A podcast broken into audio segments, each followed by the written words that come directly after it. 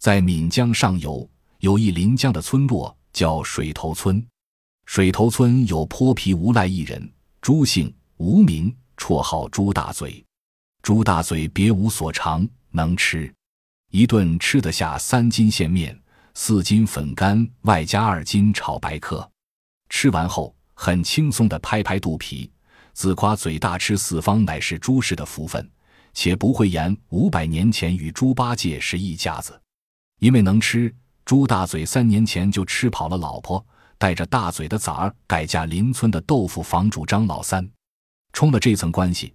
连老皮厚的朱大嘴没少吃张老三方里的豆腐渣，害得老实巴交的张老三直向村人叹晦气，说是因此少喂了两口大肥猪。朱大嘴的皮厚远近闻名，他的拿手好戏就是不请自到，撵都撵不走。每逢谁家有红白喜事，忙乱的人群里准少不了闲脸奴颜的朱大嘴，没准还事先饿了三天，少吃了九顿豆腐渣。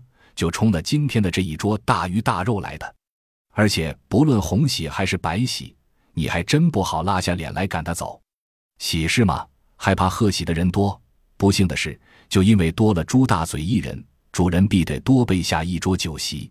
因为不管朱大嘴坐到哪一桌上，这一桌的客人们准跑得精光。你说跟朱大嘴坐在一块，能吃得到什么？所以啊，水头村中的张黄李赵。没有一家不恨这个贪吃之徒的。一天，村东头的赵大户新房上梁，设宴酬谢土地公公和一村老小，独独不请朱大嘴。可朱大嘴依然是不请自到，一副嬉皮笑脸的死相，而且比谁还都到得早。赵大户脸上不悦，心里直叹晦气，十分不情愿赵家的百年大计要让这个无赖给搅了，遂萌发除掉朱大嘴的念头。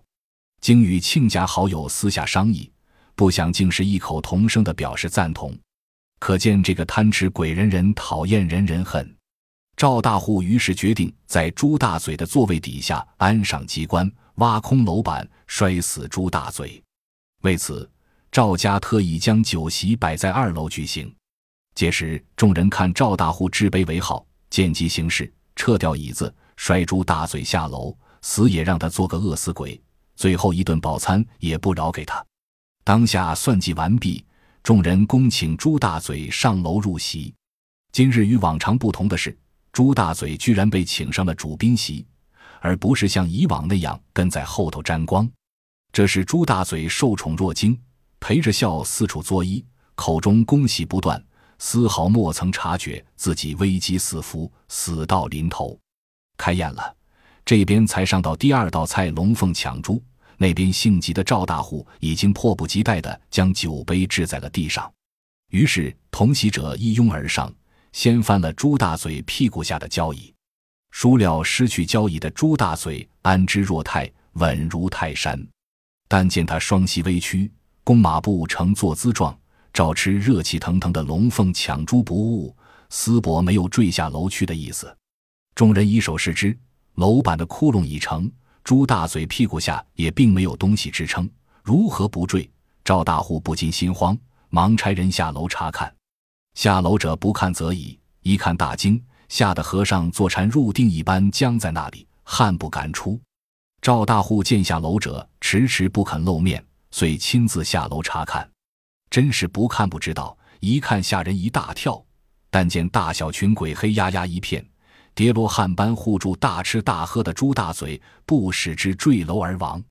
战战兢兢的赵大户斗胆发问：“敢问此事何为？”